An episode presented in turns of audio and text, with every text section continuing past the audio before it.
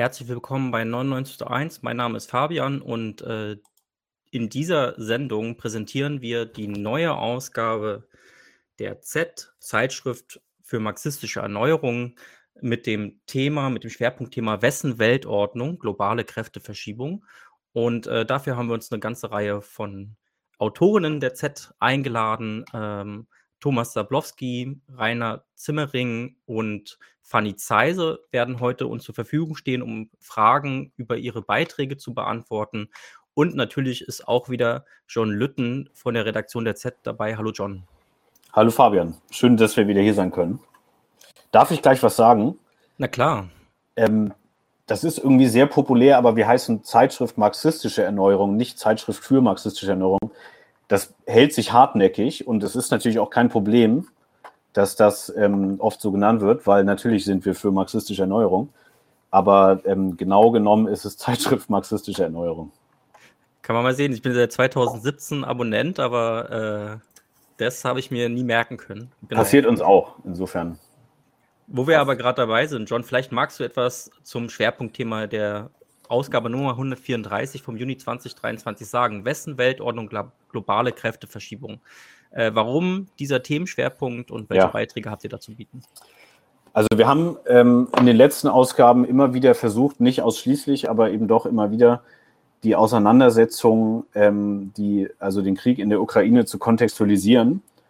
Also wir hatten im Juni letzten Jahres, ähm, also sozusagen unsere erste Ausgabe nach dem russischen Einmarsch in der Ukraine, schon eine Ausgabe, die hieß Weltordnungskrieg, in der wir versucht haben, den, den Kontext der Auseinandersetzung äh, historisch und politisch ein bisschen mit dem, was damals möglich war, ähm, zu liefern. Und hatten dann danach auch zuletzt nochmal eine Ausgabe zum, zum russischen Kapitalismus. Äh, und was wir damit insgesamt versucht haben, war diese ganze Auseinandersetzung und natürlich auch die Verschiebung und den Krieg, ähm, der da stattfindet, zu ähm, kontextualisieren und die Entwicklung und alles, was da passiert, ein bisschen mehr analytisch zu unterlegen. Und in dieser Ausgabe war der Versuch ein bisschen äh, jetzt weg vom, ich sag mal, unmittelbaren Kriegsgeschehen zu gucken, was hat sich denn seitdem durch diesen Krieg, aber auch durch alles drumherum ähm, in der Weltordnung getan? Was gibt es da für Verschiebungen und wie ähm, ordnet sich denn zum Beispiel auch der, der Krieg in der Ukraine ein in größere und längerfristige Entwicklungen äh, der Weltordnung? Also die Auseinandersetzung zwischen dem, äh, dem sogenannten Westen und China und Russland. Und ähm, dann dabei auch ein paar Orte oder ein paar Player äh, mit einzubeziehen, die jetzt in der unmittelbaren Diskussion, sage ich mal, zuletzt nicht so viel oder nicht zuvorderst äh, berücksichtigt wurden. Also wie zum Beispiel, es gibt einen Beitrag, ähm, weil du fragtest, was steht drin, ähm, auch über ähm, die Rolle Indiens, also das Verhältnis von Indien ähm, global ökonomisch zu China. Ähm, wir werden ja heute auch sprechen äh, über die lateinamerikanischen Länder. Äh, und im Großen und Ganzen geht es aber, also das ist ein verhältnismäßig großer Schwerpunkt äh, mit mehreren Beiträgen. Es geht insgesamt um die Auseinandersetzung zwischen dem Westen und äh, China und Russland und an welchen Orten das wie eigentlich ähm, eine Rolle spielt. Vielen Dank, John. Und dann würde ich vorschlagen, starten wir gleich mit unserem ersten Autor. Das ist äh, Thomas Sablowski. Hallo Thomas. Ähm, Hallo, grüß dich, Fabian. Äh, Thomas Sablowski ist Referent für politische Ökonomie der Globalisierung am Institut für Gesellschaftsanalyse der Rosa-Luxemburg-Stiftung in Berlin und hat in der aktuellen Ausgabe den Text beigesteuert von der amerikanisch-chinesischen Rivalität zur Deglobalisierung, Fragezeichen. Und Thomas, dann lass uns gleich einsteigen. Du sprichst davon, dass mit Beginn der 1990er Jahre China eine symbiotische Beziehung mit dem damaligen kapitalistischen Zentrum eingegangen ist. Äh, was kann man darunter verstehen und wie sah diese symbiotische Verbindung genau aus?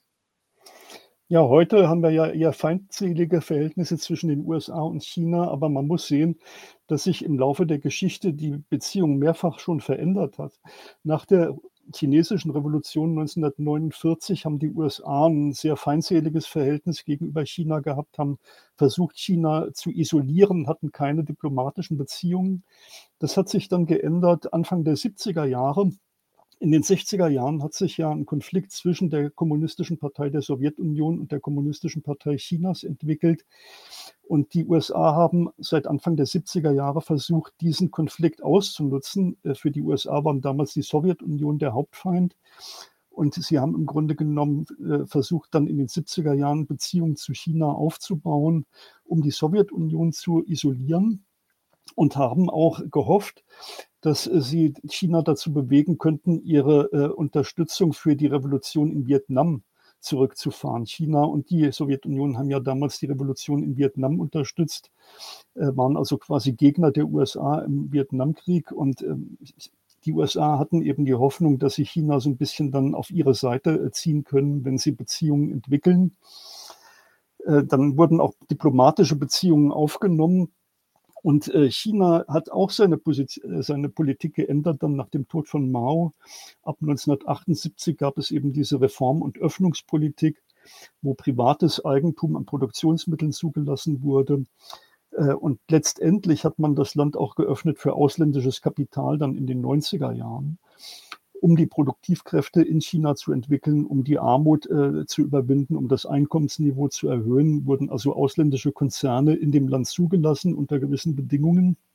Und die westlichen Konzerne, vor allen Dingen auch die amerikanischen Konzerne, haben das dankbar angenommen. Denn das Kapital sucht sich ja immer die Orte äh, für seine Produktion, wo es also sozusagen am profitabelsten produzieren kann. Um dem Fall der Profitrate entgegenzuwirken, wurde dann Produktion verlagert von vielen Konzernen an die Niedriglohnstandorte in China. Hunderte von Millionen Menschen, die vorher in der Landwirtschaft gearbeitet haben als Bauern, wurden also praktisch dann in die industriellen Produktionsprozesse integriert, in die kapitalistischen Produktionsprozesse. Und das hat den globalen Kapitalismus sozusagen regeneriert, ihm auch aus der Krise quasi geholfen eine Zeit lang. Und äh, die beiden Entwicklungsmodelle der USA und Chinas waren praktisch komplementär. In China äh, war das Entwicklungsmodell immer stärker exportorientiert. Also der Anteil der Exporte an dem Sozialprodukt ist immer stärker gestiegen im Laufe der 90er Jahre. Äh, China hat praktisch mehr produziert, als es selbst konsumieren konnte im Binnenmarkt, musste also immer mehr exportieren. Und die USA waren gewissermaßen der globale Konsument, äh, der dann die Überschüsse ab, aufgenommen hat, auch aus China vor allen Dingen. Das heißt, in den USA wurde eben weniger produziert als konsumiert. Die USA konnten sich in eigener Währung verschulden, weil der US-Dollar ja als Weltgeld fungiert. Sie haben einfach Dollar äh, auf den Markt geworfen, damit die chinesischen äh, Waren gekauft, die Überschüsse aufgenommen. Und äh, China wiederum hat mit den äh, Einnahmen aus diesen Exportüberschüssen äh, dann ja Währungsreserven angehäuft, hat also sozusagen sehr viele US-Dollar selbst gehalten und hat diese dann wieder in äh, Staatsanleihen investiert, diese Überschüsse, äh, amerikanische Staatsanleihen und hat damit im Grunde genommen die Verschuldung in den USA ermöglicht, die zunehmend ausgedehnt wurde. Also deswegen meine ich symbiotisches Verhältnis, weil diese beiden Entwicklungsmodelle Chinas und der USA praktisch komplementär zueinander waren und sich verzahnt haben und damit auch den globalen Kapitalismus stabilisiert haben. Mhm. In der Folge der Wirtschafts- und Finanzkrise 2007, 2008 äh, hat sich nun eine Trendwende bei der Entwicklung der Globalisierung bemerkbar gemacht. Wie genau sieht diese Trendwende auch gerade in Bezug auf China aus? Ja, seit der globalen Finanzkrise können wir beobachten, dass im Grunde der Welthandel stagniert. Also er ist nicht zurückgegangen, absolut, aber der Anteil des Welthandels relativ zum globalen Sozialprodukt stagniert oder ist auch zum Teil zurückgegangen, also relativ. Das Gleiche gilt für die ausländischen Direktinvestitionen, also die Kapitalexporte, die auch eben ihren Höhepunkt an Wachstumsraten überschritten haben. Und das hat sehr stark damit zu tun, dass eben das chinesische Entwicklungsmodell sich auch geändert hat. Ich hatte ja gesagt, es war bis zur globalen Finanzkrise äh, eine Entwicklungsweise, die immer stärker exportorientiert war. Also in China ist der Anteil der Exporte immer stärker gestiegen am Sozialprodukt. Und das hat sich nach der globalen Finanzkrise um, äh, sozusagen umgewandelt. Äh, seitdem sinkt im Grunde der Anteil der Exporte am chinesischen Sozialprodukt. China ist zwar aufgestiegen zu einem der bedeutendsten Exporteure weltweit, Aber äh, für China selbst ist eigentlich der Export äh, in seiner Bedeutung etwas zurückgegangen und der Binnenmarkt hat äh, an Bedeutung gewonnen. Also die Verflechtungen innerhalb von China haben an äh, Gewicht gewonnen gegenüber den Verflechtungen mit dem Weltmarkt. Und äh, gleichzeitig hat China im Grunde Importsubstitution betrieben, hat also seine Abhängigkeit auch von Importen aus dem Westen reduziert. Es wurde praktisch ein Produktionsapparat in China aufgebaut, der alle Bereiche der Produktion abgedeckt hat, weitgehend. Das heißt, China kann im Grunde äh, sich selbst versorgen mit seiner eigenen Produktion zum großen Teil, ist nicht mehr so abhängig äh, vom Westen. Und es hat auch äh, Unternehmen hervorgebracht, die letztendlich auf dem Weltmarkt konkurrenzfähig sind, die also zu neuen Konkurrenten für die westlichen Konzerne geworden sind. China war attraktiv für die westlichen Konzerne als verlängerte Werkbank, als billiger äh, Produktionsstandort und als äh, Markt, wo man also auch Produkte absetzen kann. Aber die westlichen Konzerne haben natürlich kein Interesse daran, dass ihnen neue Konkurrenten erwachsen dort äh, in China. Und das hat im Grunde genommen zu verschärften Konflikten zwischen den westlichen Konzernen und China geführt. Es gibt also zunehmend Streitigkeiten um geistige Eigentumsrechte, um Technologietransfer, um den Zugang zu dem Markt und so weiter. Deswegen haben die Beziehungen zwischen dem Westen und China sich zunehmend verschlechtert in den letzten Jahren. Ja, du hast jetzt schon ein bisschen was dazu gesagt. Also China forciert eine Wirtschaftspolitik, die darauf abzielt, auf dem Weltmarkt konkurrenzfähig zu sein und auch äh, sozusagen zu einem großen industriepolitischen Player zu werden, gleichzeitig aber auch die Kontrolle über den eigenen Binnenmarkt zu behalten, den Einfluss ausländischer Unternehmen zu begrenzen. Was sind die konkreten Maßnahmen, die China nutzt, um in, mit dieser Strategie vorwärts zu kommen? Ja, China hat äh, eigentlich nie wirklich das neoliberale äh, Wirtschaftsmodell komplett übernommen, sondern hat sein Verhältnis zum Weltmarkt immer politisch auch äh, gestaltet. Das heißt, äh, die westlichen Konzerne konnten zwar in China tätig werden, aber nur im Rahmen von Joint Ventures mit chinesischen Unternehmen. Also China hat versucht praktisch durch die Kapitalimporte aus dem Westen auch die eigenen Unternehmen zu entwickeln, Technologietransfer zu organisieren die Unternehmen also dazu zu bewegen, ihr Wissen auch nach China äh, preiszugeben. Und hat auch durch ähm, zum Beispiel Reverse Engineering, also Außen Auseinandernehmen von westlichen Produkten, äh, kopieren und so weiter, dann eben äh, den Produktionsapparat aufbauen können. Und ähm, es betreibt eine gezielte staat staatliche Industriepolitik. Äh, es ist äh, sozusagen auch nicht komplett liberalisiert in dem Sinne, dass es immer noch einen sehr starken staatlichen Wirtschaftssektor hat. Es wurden zwar viele Staatsbetriebe privatisiert nach 1978. Äh, der, vorher war ja sozusagen die äh, staatliche, also die Wirtschaft komplett verstaatlicht oder zum größten Teil verstaatlicht. Es gibt aber jetzt immer noch einen großen Sektor, insbesondere die großen Staatsunternehmen existieren eben weiterhin. Und äh, die liefern eben auch äh, günstige Inputs äh, für die private Wirtschaft in China. Also die Profitraten in dem Staatssektor sind niedriger als im privaten Sektor. Und diese staatlichen Unternehmen sind oft in den Grundstoffindustrien tätig. Das heißt, sie liefern im Grunde die Vorprodukte für die Unternehmen in dem privaten Sektor in China und stellen die relativ günstig zur Verfügung. Das heißt, dieser staatliche Wirtschaftssektor ist eigentlich sehr funktional äh, für das gesamte chinesische Entwicklungsmodell. Äh, und das ist etwas, was China eben sehr stark unterscheidet äh, von dem westlichen äh, Wirtschaftsmodell, wo der Staat heute gar nicht mehr diese Rolle spielt, die er vielleicht bei uns jetzt in Westeuropa auch noch in einigen Ländern in den 50er oder 60er Jahren gespielt hat.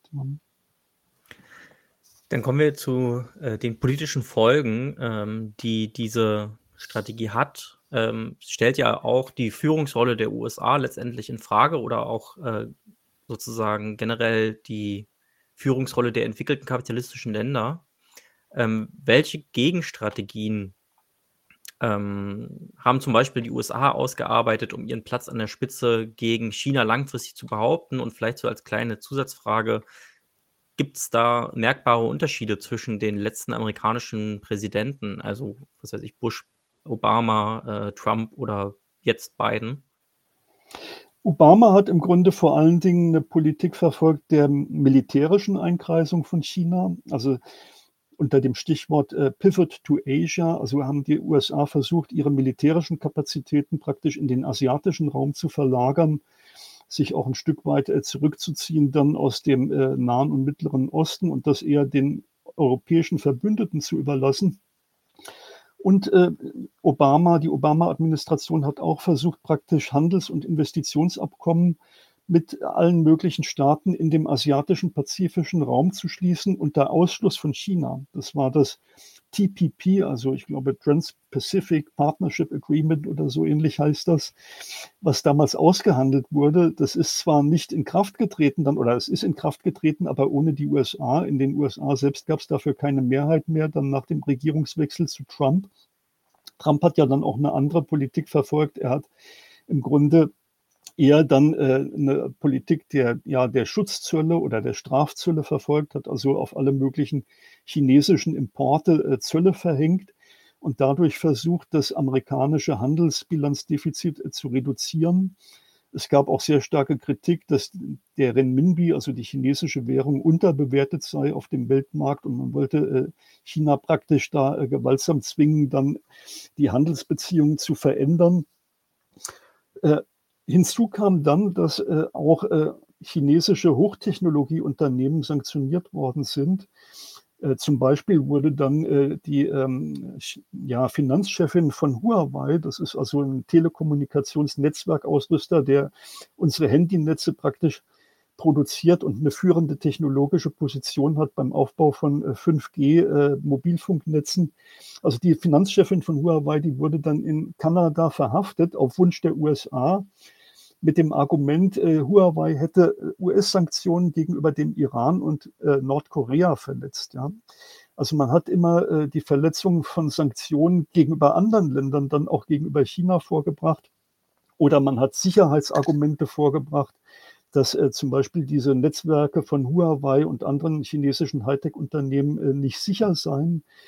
Äh, dass äh, da Spionage betrieben werden könnte und so weiter und hat versucht, Huawei im Grunde auszuschließen von dem amerikanischen Markt, hat auch die europäischen Verbündeten unter Druck gesetzt, äh, dass sie nicht mehr bei Huawei einkaufen sollen.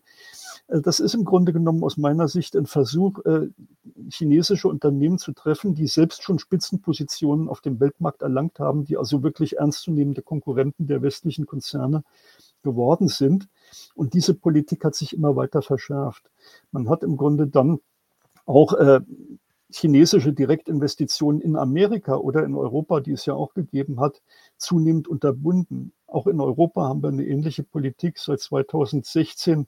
Etwa äh, 2016 hatte ein chinesisches Unternehmen den deutschen Roboterhersteller KUKA übernommen und äh, das hat die Bundesregierung dann zum Anlass genommen, dort auch einen Politikwechsel zu vollziehen. Also etwa seit äh, 2016 werden äh, chinesische Direktinvestitionen in, den, in Europa genauso wie in den USA sehr viel stärker äh, überwacht äh, und teilweise auch unterbunden.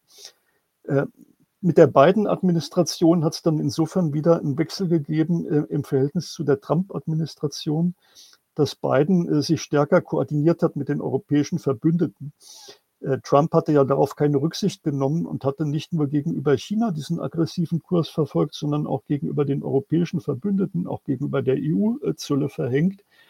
Und das hat Biden im Grunde wieder abgemildert. Biden versucht jetzt sozusagen die Europäer mehr ins Boot zu holen für diesen aggressiven Kurs gegenüber China.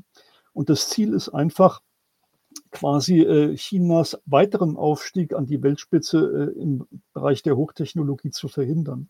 Es gibt noch einige Bereiche, wo China eben auf Importe angewiesen ist, insbesondere in der Halbleiterindustrie. Und die USA haben jetzt praktisch äh, die, den Export von Halbleitern, von äh, Mikrochips äh, und von Maschinen, mit denen man Halbleiter herstellen kann, äh, nach China äh, weitgehend verboten und versuchen auch ihre europäischen Verbündeten zu bewegen, äh, diese Produkte nicht mehr nach China zu exportieren. Ja, Stichwort europäische Verbündete.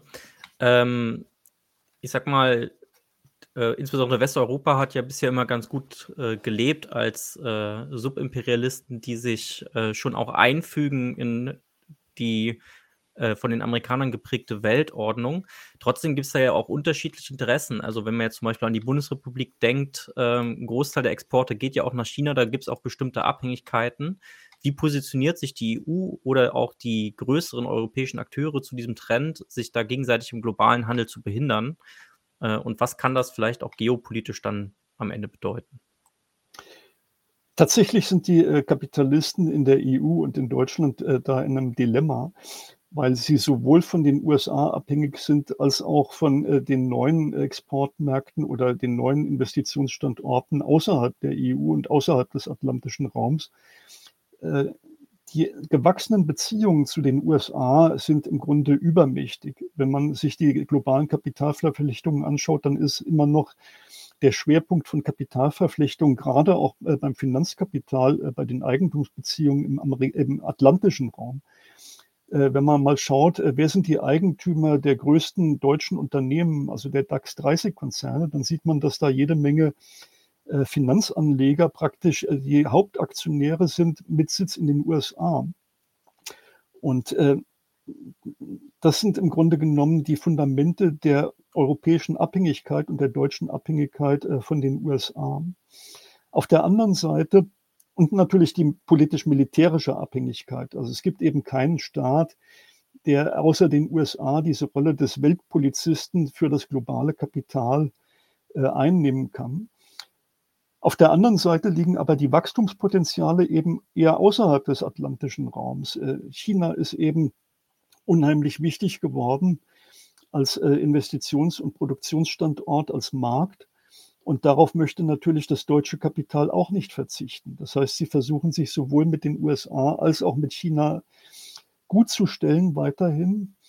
Und sie versuchen gleichzeitig aber auch neue Räume zu erschließen. Deswegen sehen wir ja jetzt, dass die Bundesregierung hektisch herumreist nach Indien, äh, in den Mercosur, also nach Brasilien und so weiter und überall versucht jetzt neue bilaterale Handels- und Investitionsschutzabkommen abzuschließen, um eben diese Abhängigkeit von China ein Stückchen äh, zu reduzieren.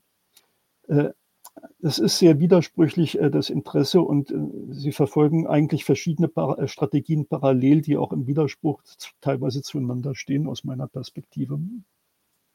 Ja, vielen Dank, Thomas. Und wenn ihr Fragen dazu habt, wir machen am Ende noch eine kleine Abschlussrunde, wo man sich untereinander auch nochmal austauschen kann und wo wir auch die Gelegenheit haben, eure Fragen zu beantworten.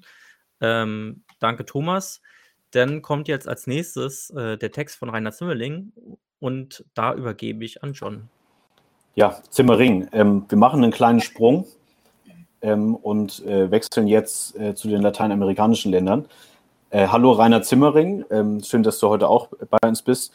Du hast in der neuen Ausgabe den Text äh, beigesteuert, Geopolitik auf Lateinamerikanisch, verlieren die USA ihren Hinterhof? Fragezeichen. Äh, und über den möchte ich kurz mit dir ein bisschen sprechen. Ähm, für die, die Rainer Zimmering noch nicht kennen, äh, stelle ich sie kurz vor. Ähm, Rainer ist Politikwissenschaftlerin und Lateinamerikanistin äh, und sitzt in Berlin, ist also uns heute aus Berlin zugeschaltet. Sie ist außerdem Soziologin und Historikerin, äh, war ähm, Universitätsprofessorin unter anderem äh, an der Johannes ähm, Kepler Universität in Linz äh, und hat äh, und ist heute unter anderem Fellow beim Welttrends Institut und publiziert ähm, unter anderem viel zu Lateinamerika, hat auch viel zu Lateinamerika publiziert. Ähm, du hast vorhin mir gesagt, ein äh, Buch zu den Zapatisten unter anderem ähm, und auch heute jetzt natürlich zu ähm, ja, der Lage der lateinamerikanischen Länder in der globalen Ordnung. Und darüber wollen wir jetzt ähm, auch ein bisschen sprechen. Ähm, es ist, also wird niemand überraschen, wenn ich sage, für die Entwicklung und die Politik der, lateinamerikanischen Länder war das Verhältnis zu den USA historisch und, äh, historisch und politisch immer relativ wichtig. Ähm, du führst in dem Artikel aus, relativ am Anfang auch, dass die Politik der USA gegenüber Lateinamerika lange von der sogenannten äh, Monroe-Doktrin geprägt wurde. Ähm, magst du vielleicht für alle, die davon jetzt womöglich noch nie gehört haben, ähm, sagen, was es damit eigentlich auf sich hat? Warum ist das äh, wichtig, über diese Doktrin Bescheid zu wissen und inwiefern prägt sie denn heute noch die Politik? Also die Biden-Administration hat zuletzt ja ähm, geworben für ein etwas äh, oder Stimmung gemacht oder ähm, verkündet, eine äh, bisschen entspanntere Politik gegenüber Lateinamerika fahren zu wollen, also mehr auf Augenhöhe agieren zu wollen. So, also ist das denn so? oder warum ist dann die, Mon die Monroe-Doktrin wichtig? Ja, hört ihr mich? Ja. Gut. Ähm, ja, recht vielen Dank für die Einladung und äh, auch äh, für die Einladung, einen Artikel zu schreiben bei Z. Das war mir eine Ehre. Und jetzt diese Sendung finde ich ganz toll, dass wir also über einzelne Fragen in den Artikeln nochmal sprechen können.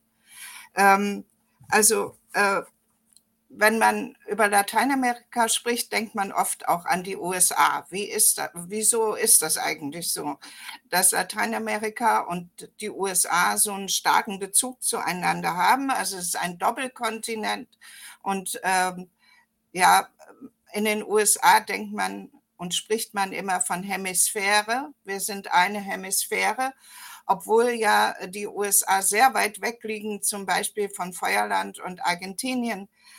Und in diesem Zusammenhang äh, hört man dann auch immer etwas über die Monroe-Doktrin, weil sie die Außenpolitik äh, der USA zum großen Teil prägt.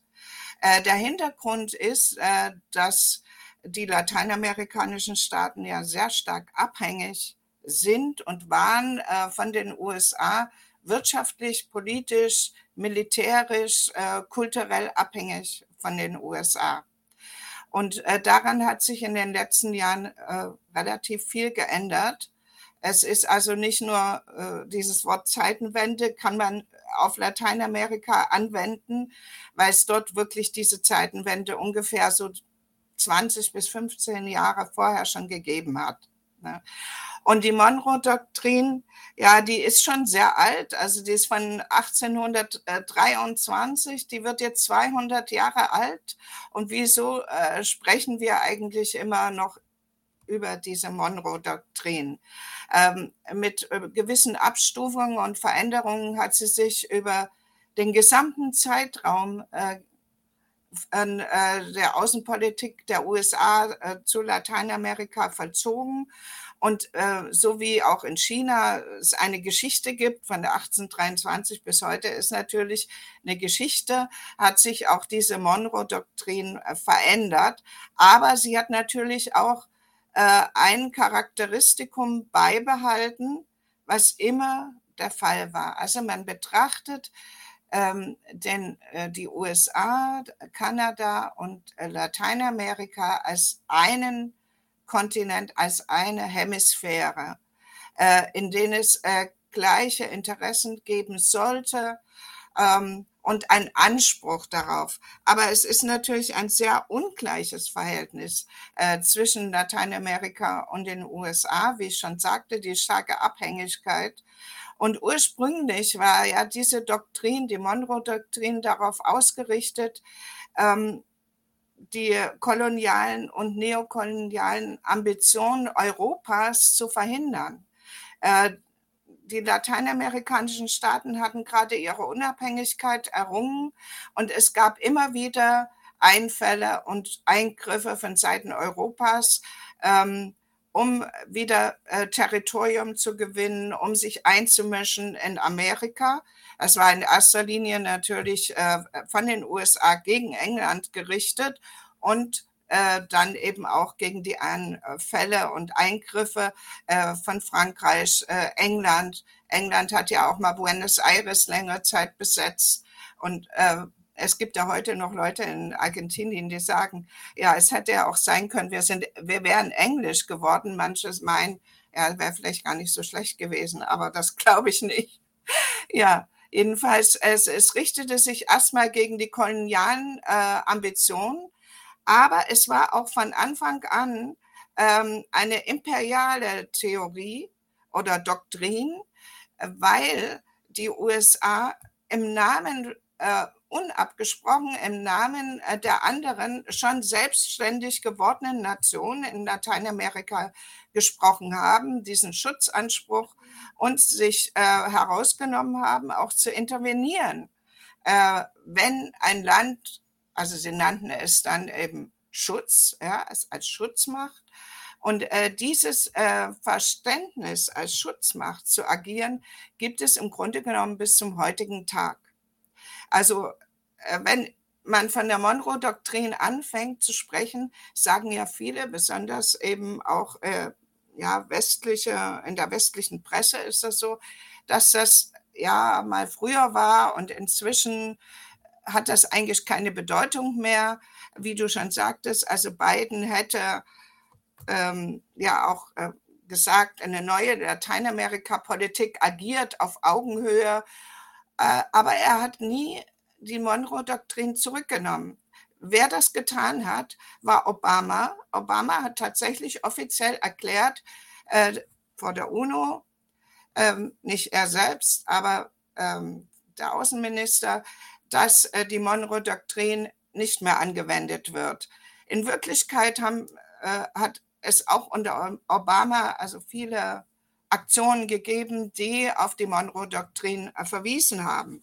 Denn die Monroe-Doktrin ist nach dem Zweiten Weltkrieg in erster Linie damit verbunden mit Interventionen in Lateinamerika und es und in der Förderung von Putschen. Und es gibt praktisch kein lateinamerikanisches Land, ähm, in dem die USA nicht eingegriffen haben, interveniert haben. Also wenn wir jetzt Intervention verstehen äh, als Eingriff, dann kann man natürlich Gewalt, gewaltsamen Eingriff durch Militär verstehen, aber auch Eingriff durch Diplomatie, Eingriff durch äh, kulturelles Einwirken.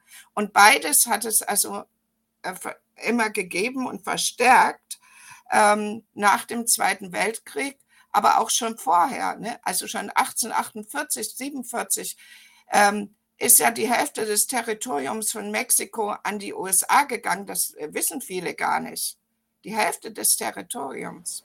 Mhm. Und dann ging das halt weiter, auch in Panama 1914 oder Nicaragua wurde x-mal besetzt, die Dominikanische Republik wurde x-mal besetzt, 1954 in Guatemala eine militärische Intervention oder in Kuba dann in der Schweinebucht die Landung 1962, um die Regierung von Fidel Castro zu äh, beseitigen. Hm.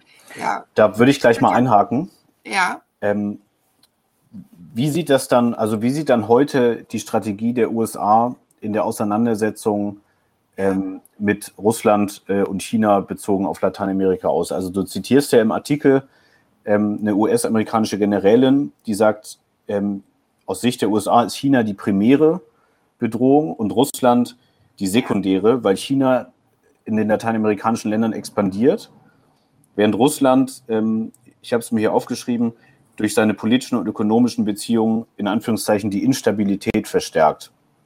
Also wie sieht dann die, US, US-Strategie gegenüber Russland und China da vor Ort aus? Mhm. Also entgegen ähm, den Verkündungen äh, von äh, äh Biden, dass äh, Lateinamerika hm, zur Hemisphäre gehört und äh, dass man kooperieren soll, Gerechtigkeit und Gleichheit herrschen sollte. Entgegen äh, diesen Verkündungen, äh, Verkündigungen äh, gab es eben ähm, eine Rückkehr äh, zu dieser mehr gewaltsamen und militärischen Variante äh, der Monroe-Doktrin. Ähm, durch die Zuspitzung dieses Konflikts zwischen den USA und China, was wir ja eben gehört haben, und äh, durch den Ukraine-Krieg äh, haben sich auch die äh, Beziehungen zu, zwischen den USA und Lateinamerika sehr verschlechtert in der Hinsicht, äh, dass ja eine ganze Reihe von linken Regierungen, also Mitte-Links-Regierungen an die Macht gekommen sind, die auf eine größere Unabhängigkeit auch von den USA dringen. Ähm, und Lateinamerika ähm, hat diese größere Autonomie durch Diversifizierung seiner Beziehungen seit etwa 15 bis 20 Jahren äh, auch tatsächlich erreicht. Also inzwischen ähm, ist die Macht von China, die ökonomische Macht, äh, ziemlich groß in Lateinamerika. Darauf, also die Zahlen kann man alle in meinem Artikel nachlesen. Und äh, das sehen äh, die USA eben als eine Bedrohung an. Es gibt ja diesen Begriff des American Decline. Äh, das war um die 2000er Wende, hat sich, äh, haben sich die USA äh, abgewendet nach dem Ende der Blockkonfrontation. Ähm, war es halt nicht mehr so nötig, die lateinamerikanischen Länder damit einzubeziehen. Sie haben sich die USA haben sich mehr, also ja, Nordafrika zugewendet, ähm, Eurasien zugewendet und ähm, haben nicht mehr so stark ähm, auf diese politische Gefolgschaft Lateinamerikas gedrungen. Außerdem gab es ja auch dann ähm, in den 2000er, Jahr, 2000er Jahren äh, eine Rückkehr zu äh, Neoliberalismus äh, und man war sich der Gefolgschaft eigentlich sicher. Und ähm, jetzt hat sich das aber verändert. In dieser Zeit ähm, ist äh, China wirtschaftlich unheimlich weit vorgedrungen in Lateinamerika, hat die USA ersetzt im Handel, in Investitionen, ähm, bei äh, Krediten. Ähm, und äh, die USA ähm, haben also ihre Fälle wegschwimmen sehen und haben jetzt versucht, das wieder wettzumachen und die Lateinamerikaner quasi als Reserve für sich zu gewinnen in dieser Auseinandersetzung mit China und äh, im Ukraine-Krieg, wo ja die lateinamerikanischen Regierungen, die gegenwärtigen Mitte-Links-Regierungen, eine ziemlich andere Position vertreten als die USA. Und äh, deswegen sieht also auch ähm, die USA-Regierung ähm, und insbesondere dann die Generalin, von der du gesprochen hast, ja, äh, Laura Richardson, das ist die äh, Oberkommandierende der Südstreitkräfte, ähm, in China die primäre Bedrohung, weil China also derart aktiv ist, dass eben die USA nicht mehr, also ihren Hinterhof sozusagen schmelzen, dahinschmelzen sehen.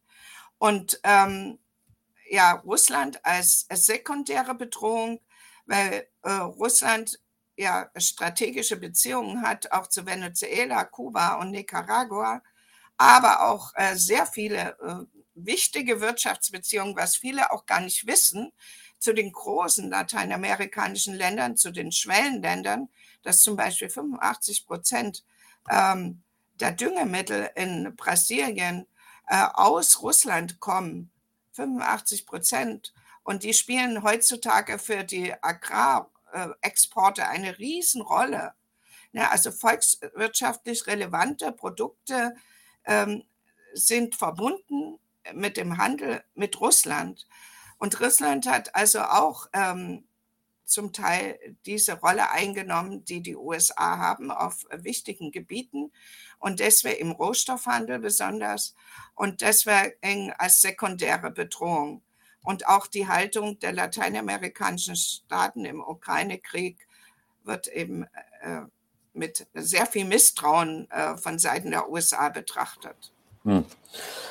Ich, ich würde die Frage nach dem äh, politischen Verhältnis und ökonomischen Verhältnis zu Russland noch mal kurz hinten anstellen und ähm, noch mal den Handel zu China ähm, besprechen. Du hast das gerade gesagt, dass die Handelsbeziehungen zwischen lateinamerikanischen Ländern und China in den letzten äh, Dekaden massiv ausgebaut wurden. Und du diskutierst im Artikel auch ein bisschen, warum das so ist, beziehungsweise welcher, welcher Qualität sozusagen diese Handelsbeziehungen sind. Also warum lateinamerikanische Staaten sich wirtschaftlich überhaupt so eng an China binden. Also könnte man ja sagen, müsste, müssen sie ja eigentlich gar nicht.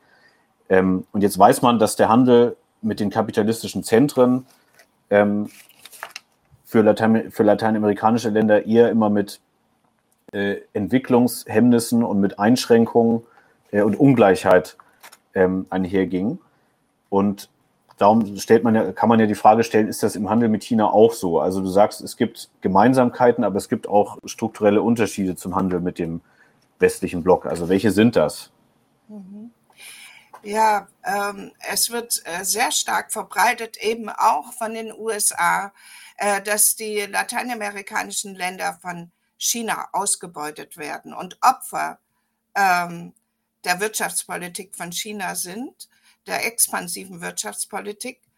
Ähm, auch in Europa hier sagen also viele, dass äh, China, das ist nicht besser als äh, die, die Wirtschaftsbeziehungen äh, mit den USA und äh, es wäre doch besser zu bleiben bei den USA und äh, nicht bei China, weil China ja eine ganz andere Kultur ist und so, ja, also, und wahrscheinlich schlimmer. Also es wird immer wieder äh, verbreitet, dass ähm, die Kredite Restriktionen, äh, die chinesischen Kredite in äh, Lateinamerika starken Restriktionen unterliegen. Wenn die nicht zurückgezahlt werden, gibt es hohe Strafen. Das stimmt auch, aber ähm, und auch es stimmt auch, dass der Handel äh, mit China erst einmal, also in der Anfangsphase, ähm, davon geprägt ist, von dieser Ungleichheit, also Lieferung von Rohstoffen aus Lateinamerika, die ja nicht so teuer sind, und dann umweltschädlich ausgebeutet werden und äh, Indigene vertrieben werden aus den Gebieten und so weiter. Das war auch wirklich der Fall. Und äh, dann äh, importiert wurden äh, teure ähm, Fertigprodukte. Das ist ja diese Struktur, die überhaupt ähm, im Handel ähm, in Lateinamerika mit den großen Weltmächten herrscht, diese Ungleichheit die auch erstmal in China mit China äh, zu verzeichnen war. Aber man muss sagen, dass ähm, es andere Rahmenbedingungen gibt als äh, mit äh, den USA.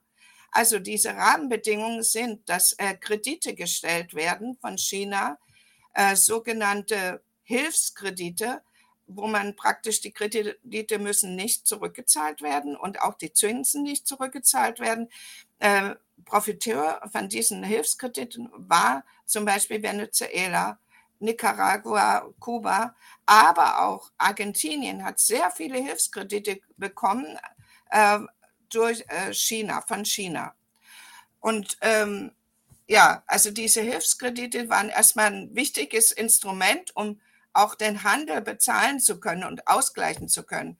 Dann äh, muss man sagen, äh, dass der Handel in den letzten Jahren mit China zum Teil in nationalen Währungen abgedeckt war und also nicht mehr an den Dollar gebunden war äh, und ist. Ja, und das will man ausbauen. Ähm, äh, das äh, findet zum Teil statt über BRICS, also über diese Organisation. Ähm, äh, Brasilien, Russland, China, ähm, Indien und Südafrika. Die haben eine eigene Entwicklungsbank und ähm, es gibt auch Garantien inzwischen, die SWAPs, die sogenannten SWAPs, äh, dass also Geld zurückgelegt wird, wenn man Kredite nimmt. Und äh, wenn die Kredite nicht zurückgezahlt werden können, dann äh, wird Geld genommen aus den SWAPs und äh, an die Länder gegeben, damit sie die Kredite äh, zurückzahlen können. Also eine Sicherheit, ähm, die es in dieser Form also nur mit China gibt. Und das ist ähm, das, wo, äh, weswegen die lateinamerikanischen Länder immer auch, also Regierungen von Win-Win-Situationen sprechen. Äh, sie haben das ja nur nicht gemacht, weil sie gezwungen worden sind, mit China Handel zu treiben oder weil China lediglich ein äh, Lückenbüßer für die USA war, die sich relativ zurückgezogen hatten, sondern weil sie eben auch was äh, davon hatten. Dazu kommt noch, äh, dass China äh, keinerlei äh, politische Forderungen stellt in der Richtung, dass das politische System Chinas kopiert werden muss, so wie das oftmals in den westlichen Ländern ist. Ja, diese ganze Transformationsindexe und so weiter laufen ja darauf hinaus, dass das politische System ähm, übernommen werden soll, das westliche System. Das funktioniert aber nicht, weil das nun mal anders läuft in Lateinamerika. Also äh, auch Russland stellt inzwischen keine Forderung, ähm, dass irgendwelche äh, politischen Systeme kopiert werden müssen. Ja? Oder äh, macht keine Anstrengungen, um äh, Farbenrevolutionen zu initiieren. Und dazu kommt auch noch, dass die militärische ähm, äh, dass äh, militärisch, also keinerlei Militärstützpunkte von Seiten von China in Lateinamerika äh, vorhanden sind. Also das gibt es nicht. Äh, die militärische Zusammenarbeit in Anführungsstrichen zwischen den USA und Lateinamerika ist eben viel größer als mit China. Hm. Ich würde jetzt mit Blick auf die Uhr die vorletzte Frage stellen, vielleicht sogar äh, die letzte und jetzt wieder ähm, die Frage nach dem Verhältnis zu Russland äh, mit einbeziehen. Du hast vorhin schon ein bisschen ausgeführt, dass auch die Handelsbeziehungen, also vor allem Agrarhandel, ähm, zwischen lateinamerikanischen Ländern und Russland ähm, doch ganz schön äh, umfangreich sind. Und du hast auch schon gesagt, dass die sich jetzt in Bezug auf die, den Krieg in der Ukraine teils ein bisschen anders ähm, verhalten, als das von, von westlicher Seite vielleicht ähm, gerne gesehen werden würde.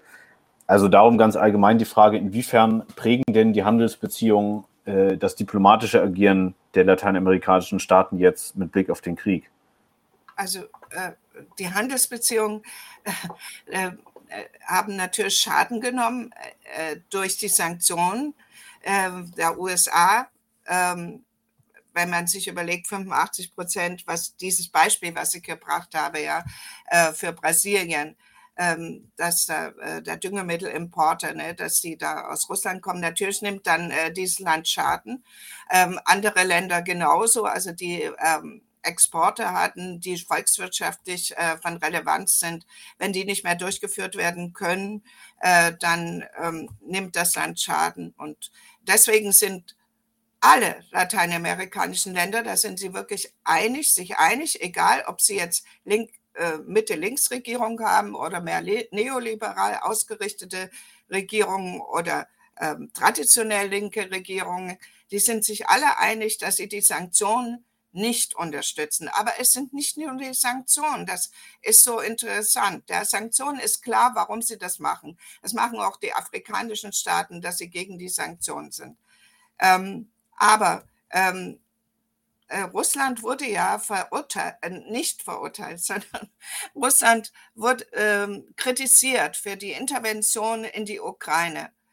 Das haben sie ja am eigenen Leibe durch die USA oft genug erlebt. Also sind die lateinamerikanischen Staaten generell gegen Intervention.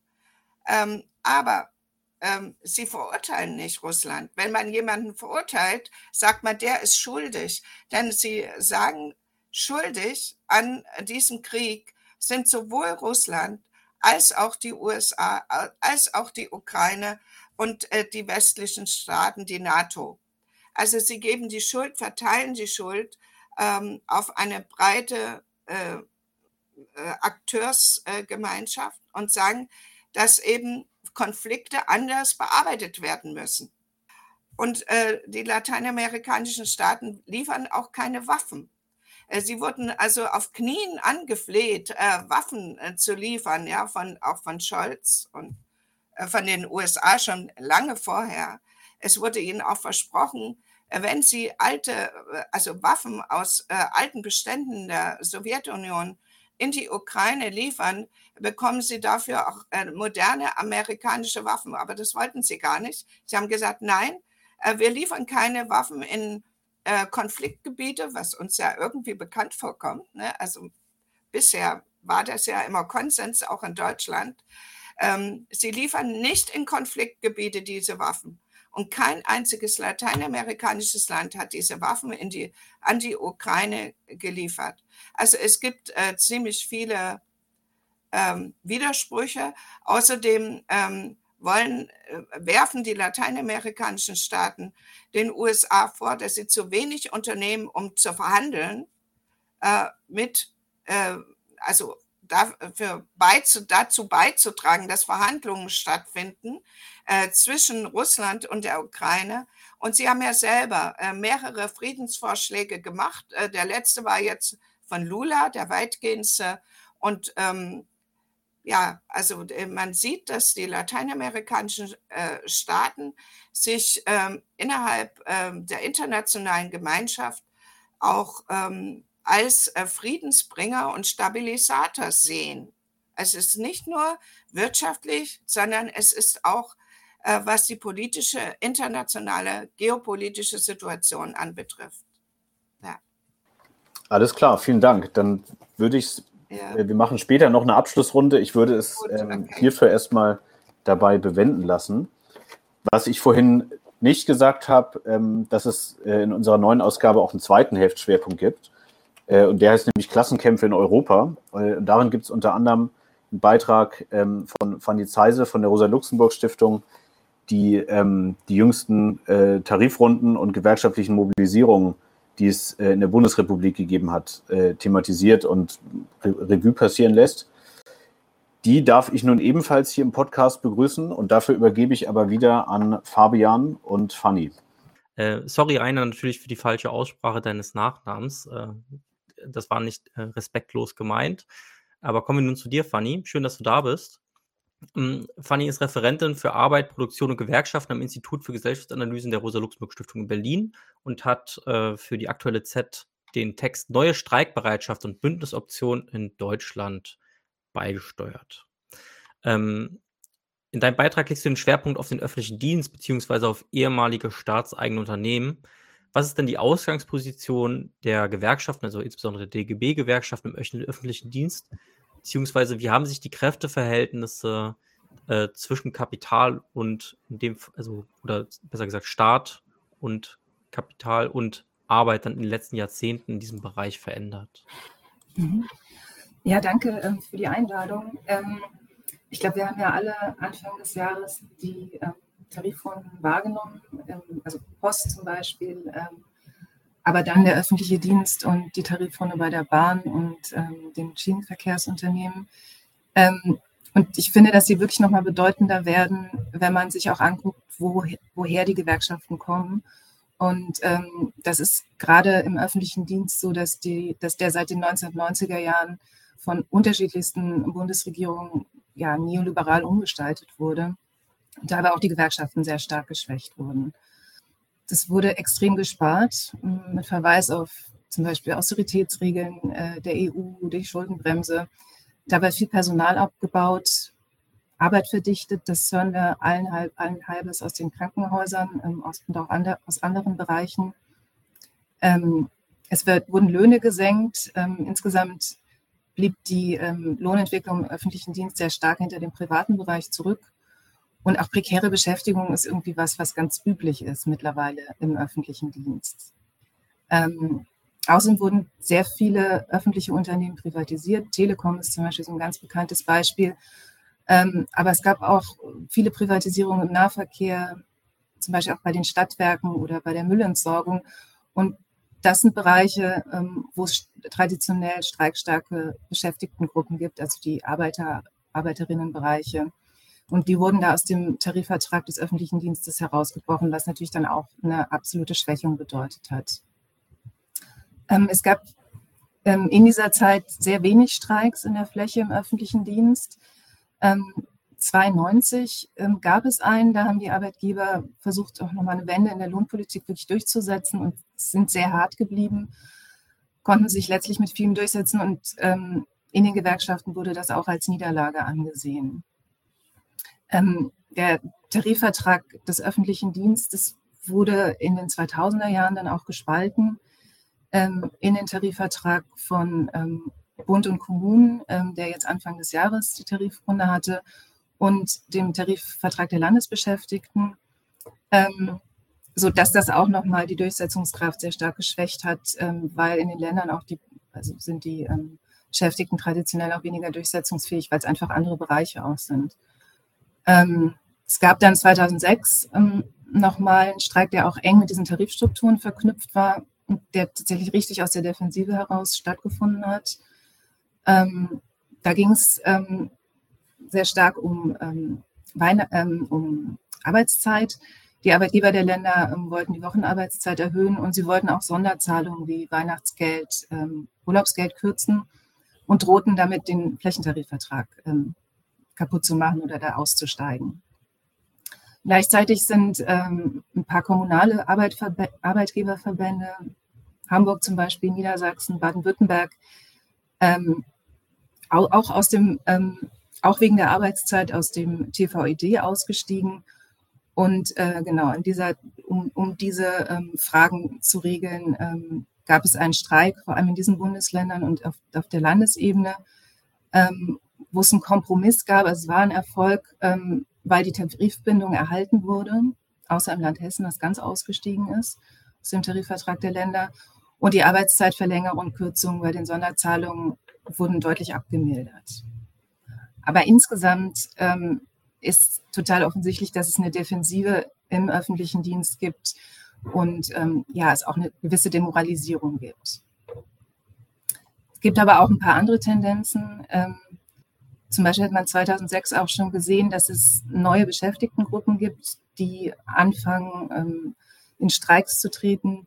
Ähm, Frank Depper hat ja in dem Kommentar der Z jetzt auch geschrieben, ähm, also auch von diesen Beschäftigtengruppen geschrieben, die zum Teil auch, also genau, die in vielen europäischen Ländern wichtige Funktionen mittlerweile in Gewerkschaften ausmachen, die vor allem in den sozialen Dienstleistungen, zum Beispiel in den Kliniken oder auch im Sozial- und Erziehungsdienst, also in den Kitas vor allem, ähm, genau, arbeiten.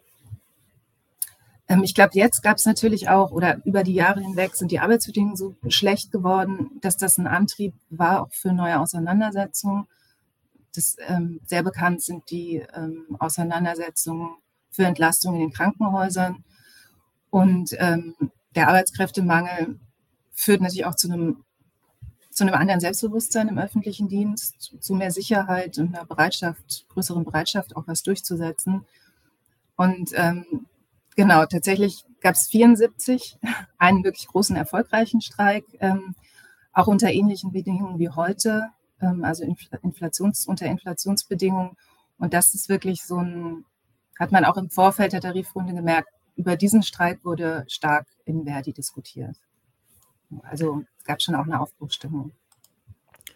Ähm, wenn wir jetzt wieder zurück zum, zu heute kommen, schreibst du, dass die Gewerkschaften jetzt insbesondere auf Organizing-Methoden setzen. Das heißt also auf einen gezielten Machtaufbau und das ist auch scheinbar erfolgreich. Also zum Beispiel hat Verdi 70.000 neue Mitglieder äh, im, im Zuge der derzeitigen Auseinandersetzung gewonnen. Was unterscheidet denn diese Methoden von der, ich würde fast sagen, klassischer oder vielleicht eher bisherigen Gewerkschaftsarbeit? Also was ist da das Neue? Ähm, also Organizing ist ja, oder die Organizing-Debatte und Diskussion in den Gewerkschaften zu diesen, ähm, zu dieser Gewerkschaft, diesen, zu dieser Gewerkschaftsarbeit, Form der Gewerkschaftsarbeit kommt ja aus den USA, ähm, wo sich Gewerkschaften nicht auf sozialpartnerschaftliche Engagements verlassen konnten, wo die, die einfach viel stärker auch im Konflikt stehen. Und das Wichtige an dem Ansatz ist vor allem, dass es darum geht, ähm, gewerkschaftliche Organisierung im Konflikt zu denken und ähm, vorzunehmen. Also es geht um Machtaufbau in einem Konflikt. Und ähm, insofern ist Organizing so die Konfliktorientierung auch eingeschrieben ähm, und ist was, was die Gewerkschaften ähm, in Deutschland, aber natürlich auch sehr stark im öffentlichen Dienst verpasst haben auch. Also die haben halt, waren sehr großen Angriffen auf, aus, ausgesetzt, denen sie sich nicht haben erwehren können. Und ähm, genau, versuchen nun sich zu erneuern, auch indem sie diese Organizing-Ansätze aufnehmen, ähm, weil eben ihre Gewerkschaftsarbeit einfach so, also in dieser Defensive auch eher von Angst geprägt war vor diesen Konflikten, weil es eben so schwierig war. Ähm, und natürlich auch das Verhältnis zum Beispiel zum SPD-Bürgermeister ähm, auch immer so ein bisschen im Hintergrund schwebt, ähm, also schon auch so sozialpartnerschaftliche Einbindung. Ähm, und da muss man sich vergegenwärtigen, dass der öffentliche Dienst ein riesiger Bereich ist, knapp 2,5 Millionen Beschäftigte äh, in Bund und Kommunen und ähm, die auch sehr unterschiedlich aufgestellt sind. Also zum Teil sehr, sehr desolat und auch überhaupt nicht durchsetzungsfähig. Wenn man jetzt in der Verwaltung zum Beispiel sitzt, da relativ vereinzelt, dann bringt ein Streik nicht so wahnsinnig viel. Aber auch ähm, Bereiche halt wie die Krankenhausbewegung oder alte Arbeiterbereiche, wie zum Beispiel in Berlin ist die, ähm, Berlin, Berliner Straßenreinigung, die BSR, einfach sehr, sehr stark und sehr gut organisiert noch. Ähm, aber die Praxis war halt auch immer, dass, ähm, genau, das ist ja an sich schon wahnsinnig weit weg dann auch von den Beschäftigten. Das ist halt so ein, so ein riesen, riesiger Bereich und ähm, so eine Tarifkommission und die Verhandlungen, genau, sind sehr weit weg von den Beschäftigten in Betrieben und dazu kommt, dass die ähm, auch wirklich nur benannt werden durch die Fachbereichsvorstände dann vom Bundesvorstand bestätigt werden, also auch nicht so besonders demokratisch. Und ähm, genau, also mit wenig Partizipation und Transparenz. Ähm, und das, da wurden jetzt wirklich versucht, einige Dinge anders zu machen in, der, in dieser Tarifrunde und in der vorangegangenen, in der Corona-Tarifrunde ähm, wo die Gewerkschaft natürlich sehr in der Defensive war, weil die ähm, Situation für Auseinandersetzung natürlich schwierig war. Ähm, genau, da wurde versucht, Machtaufbau äh, zu erreichen und aber auch mehr Transparenz und Beteiligung herzustellen. Es gab zum Beispiel ähm, flächendeckend Ansprachetrainings für ehrenamtliche und hauptamtliche Gewerkschafterinnen. Ähm, man konnte sich registrieren als Tarifbotschafterin und hat dann ähm, nochmal bessere, mehr Infos zur Tarifkampagne bekommen und war sozusagen als eine Multiplikatorin im Betrieb. Ähm, genau, es gab eine große Abfrage zu den Streikforderungen und es wurde die Bereitschaft auch zum, zum Streik abgefragt und ähm, Stärketest, also sozusagen ähm, versuchen, nochmal die Stärke zu messen, bevor man dann tatsächlich in den Warnstreik geht, wo 340.000 Unterschriften für die Durchsetzung der Tarifforderungen ähm, gesammelt wurden. Ähm, und dann gab es ein ganz neues Element, die Arbeitsstreiks, die tatsächlich diesmal auch flächendeckend stattgefunden haben, ähm, wo sowas wie Vertrauensleute oder ähm, eben die Tarifbotschafterin aus den unterschiedlichen Bereichen ähm, eines Bereichs, eines Betriebs ähm, in, den, in den Warnstreik getreten sind, ähm, um den eigentlichen Streik vorzubereiten. Also um sich zu überlegen, wie kann ich im Betrieb die Kolleginnen und Kollegen ansprechen, etc. Was natürlich dazu führt, dass die, die eigentlichen großen Warnstreiks dann auch viel besser funktioniert haben, was man auch sehen kann jetzt an den, ähm, genau, es gab ähm, 500.000 Mitglieder haben sich an den Warnstreiks beteiligt. Das waren wirklich sehr, sehr viele. Ähm, und dann gab es noch ein Element, das ähm, nach den Verhandlungen ähm, es relativ zeitnah Videokonferenzen für eben diese Tarifbotschafterinnen und Vertrauensleute und so weiter ähm, stattgefunden haben, sodass ähm, wenigstens der Informationsfluss ähm, sich verbessert hat. Genau. Du hast. Ich, vielleicht kurz zu den, also das waren sozusagen so die Organizing-Elemente, aber ich glaube, was sozusagen auch sehr wichtig ist, sind ähm, sind zwei Sachen. Zum einen, dass es wirklich versucht wurde, in den Warnstreiks ähm, einen ernsthaften Druck auch durch die Arbeitsniederlegung hinzukriegen. Das hat man gesehen bei dem gemeinsamen Verkehrswarnstreiks auch mit der EVG, wo wirklich ganz viel ähm, lahmgelegt wurde, Häfen, Flughäfen, Binnenschifffahrt und so weiter. Und dann noch ein Versuch, ähm, tatsächlich auch gesellschaftliche Bündnisse einzugehen ähm, in, diesem, in diesem Warnstreik. Ähm, zum Beispiel, dass am Frauenstreik, ähm, Streiktag im Sozial- und Erziehungsdienst stattgefunden hat oder ein Bahnstreik ähm, im Nahverkehr am, an einem Freitag, an einem, einem Klimastreiktag, ähm, sodass die Beschäftigten des Nahverkehrs auch ähm, an diesem Klimastreiktag teilnehmen konnten. Also so wirklich eine Verknüpfung auch ähm, gesellschaftlicher Gruppen.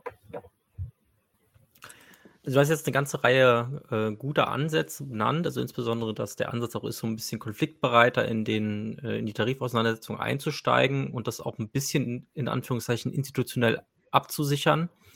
Äh, trotzdem ist der Streikprozess ja in Deutschland sehr stark reguliert und bei den Streiks, die es jetzt gab zum Tarifvertrag des öffentlichen Dienstes, konnten sich also die öffentlichen Arbeitgeber und wer die nicht auf Ergebnisse einigen und deswegen äh, hat eine Schlichtung gegriffen und Streiks erstmal verhindert. Und das Schlichtungsergebnis liegt jetzt deutlich unter den Forderungen, die es ursprünglich gab.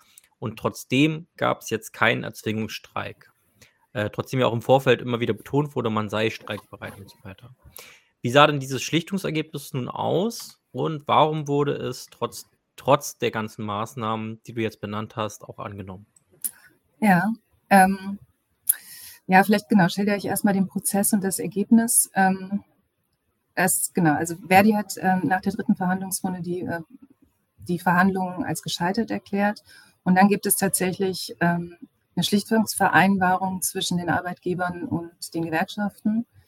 Ähm, und in diesem Fall war es so, also genau, die hätte man, kann man auch kündigen, aber die war jetzt eben, also galt jetzt. Ähm, und ähm, da werden zwei Schlichter berufen ähm, für jeweils das äh, Arbeitgeber- und das Arbeitnehmerlager und die, äh, der Schlichter der Gewerkschaft war stimmberechtigt. Also ähm, sozusagen eine, eine, gut, eine, relativ gute Situation für die Gewerkschaft. Und das tatsächlich war das Schlichtungsergebnis ungewöhnlich gut.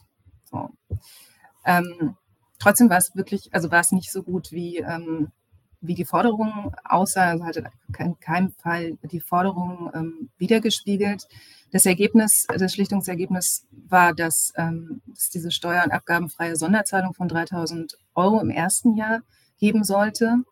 Und im zweiten Jahr, und das, da ist ja schon das große Problem, zwei Jahre statt, ähm, statt zwölf Monate wie eigentlich gefordert. Im zweiten Jahr ähm, sollte es einen Sockelbetrag geben von 220 Euro plus einer Gehaltserhöhung von 5,5 Prozent, was so Durchschnitt gut 11 Prozent ausmacht.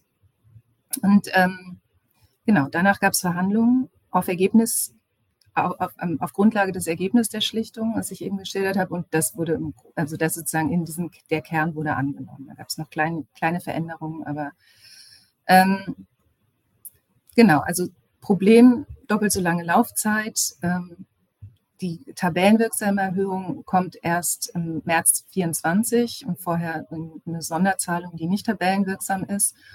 Und ähm, das Gesamtvolumen der Reallohnverluste wurde einfach nicht ausgeglichen, was halt die zentrale Forderung war von Verdi. Ähm, trotzdem ist es natürlich ein Abschluss, der deutlich besser ist als der von BCE und IG Metall im vorangegangenen Jahr. Ähm, man muss auch sagen, konnte abgewendet werden, dass es eine Verschlechterung gibt an diesem ersten Schlichtungsergebnis, gab an dem ersten Schlichtungsergebnis, weil die Arbeitgeber waren damit überhaupt nicht zufrieden.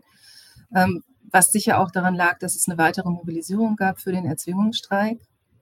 Ähm, also während dieser demobilisierten Phase in der Schlichtung. Aber trotzdem ähm, ist natürlich das Schlichtungsergebnis oder die Schlichtung, diese Zwangsschlichtung oder diese Schlichtungsvereinbarung, wo man automatisch in die Schlichtung geht, ähm, bedeutet einfach, dass die Gewerkschaft die Steuerung des Konflikts abgibt und nicht mehr Herr des, Herrin des Verfahrens ist.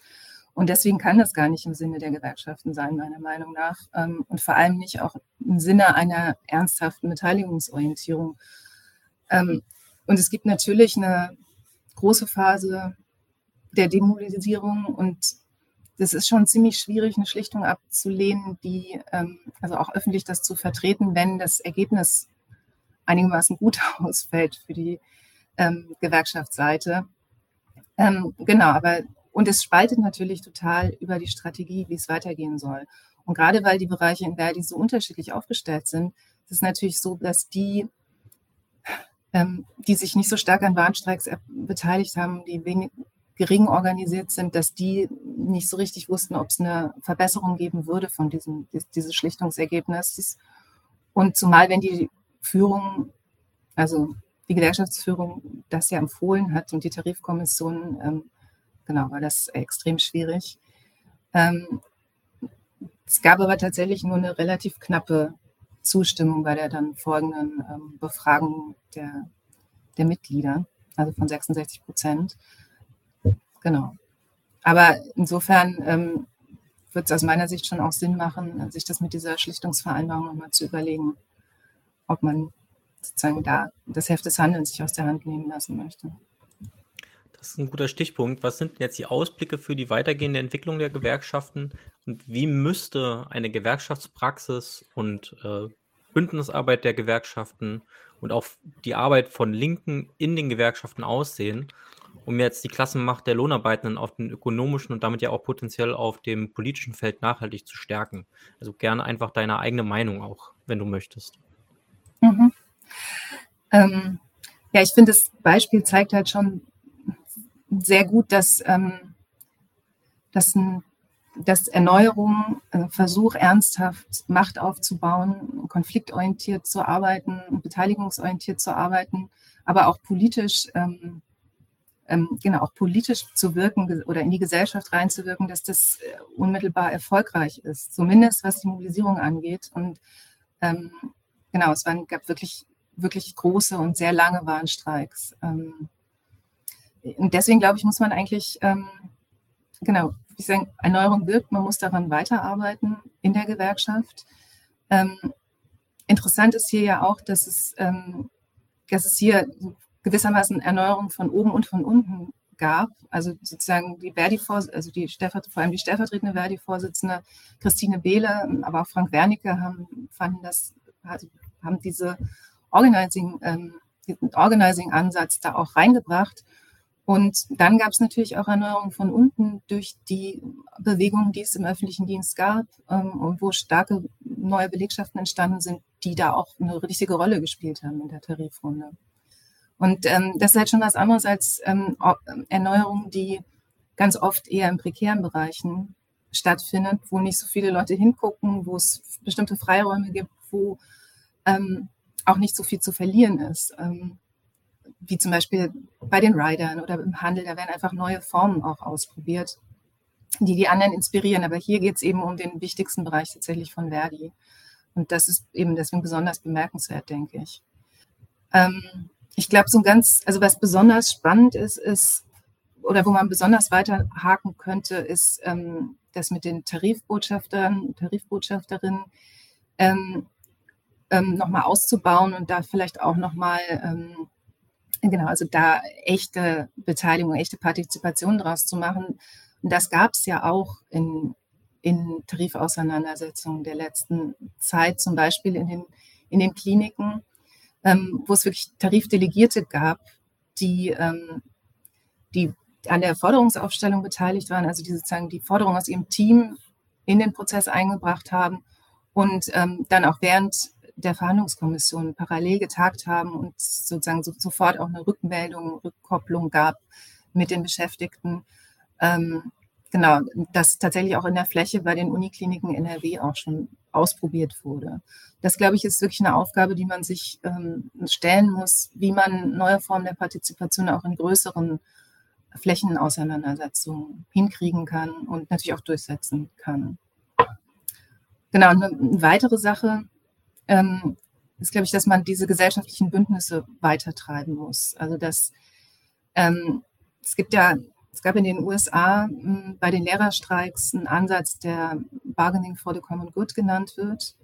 Ähm, also Streiken fürs Allgemeinwohl, kann man das vielleicht übersetzen, ähm, wo es ja auch in Deutschland erste Versuche gibt, ähm, im Bündnis mit bei den Lehrkräften in den USA das, das Bündnis mit äh, Schülerinnen und Schülern und, und Eltern, ähm, was für die total wichtig war, um auch mit dem restriktiven Streikrecht umzugehen ähm, und sie dann einfach politisch auch also so Druck ähm, entfalten konnten, um ähm, große Erfolge zu erzielen.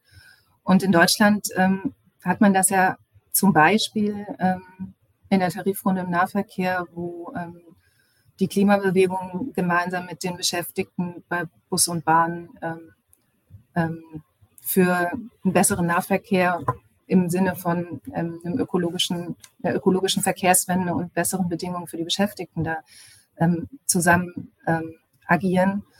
Und äh, genau, da gibt es ja jetzt im Anfang nächsten Jahres die zweite Runde, wo diese, diese Kooperation ähm, erprobt wird oder weitergeführt wird.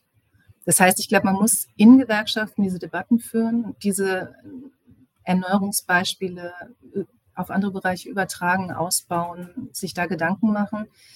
Ähm, und außerhalb von Gewerkschaften finde ich eben, dass auch, also dass Tarifauseinandersetzungen wirklich auch als Chance genutzt werden müssen, um den Kampf jetzt zum Beispiel um eine öffentliche Infrastruktur, ähm, öffentlichen Verkehr, aber auch Krankenhäuser, die nicht krank machen, ähm, diesen Kampf zu führen und dabei halt die Macht der Beschäftigten auch zu nutzen, weil die ähm, eben über das Machtmittel der Arbeitsniederlegung verfügen.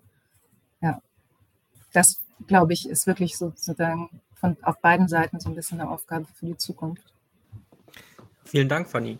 Dann äh, binden wir jetzt mal die Diskussion äh, zusammen, beziehungsweise versuchen es, äh, die Diskussion zusammen zu binden. Und da habt ihr natürlich auch nochmal die Möglichkeit, äh, im Chat Fragen zu stellen. Ähm, Fragen natürlich auch zu den einzelnen Themen, die wir hier besprochen haben oder auch, ähm, was euch dazu alles zu einfällt. Ähm, ja, gibt es denn vielleicht untereinander erstmal Fragen aneinander? Oder Diskussionsbedarf über Dinge, die gesagt worden sind? Seht ihr da was anderes vielleicht als äh, ein anderer Autor? Thomas? Thomas, ja.